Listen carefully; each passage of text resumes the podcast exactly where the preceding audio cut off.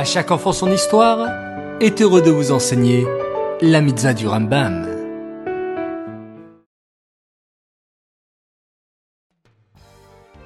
Bonjour chers enfants, bravo.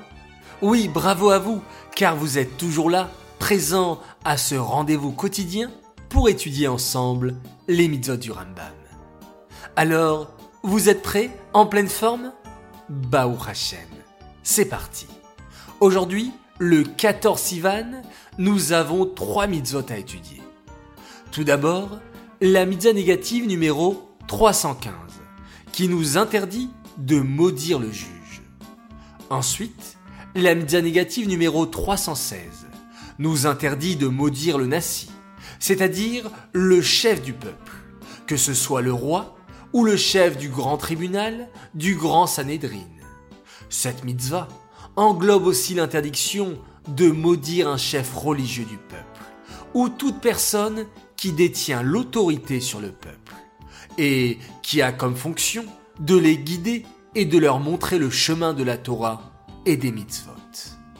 Enfin, la mitzvah négative numéro 281 interdit au juge d'écouter les paroles d'une partie qui va être jugée en l'absence de la partie adverse. En effet, si seulement une partie est présente, et que la partie en face n'est pas encore là, il risque d'y avoir des mensonges. Nous apprenons aussi de cette mitzvah l'interdiction de dire du lachonara, de la médisance, et également d'en écouter.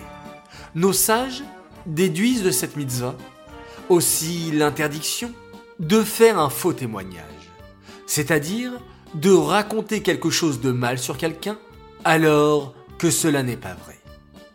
Les enfants, c'est le moment de réfléchir un moment et de décider de faire très attention aux paroles que l'on va prononcer, pour ne surtout pas dire de mal d'un autre juif, même si c'est la vérité, et à plus forte raison si on invente de mauvaises choses sur lui.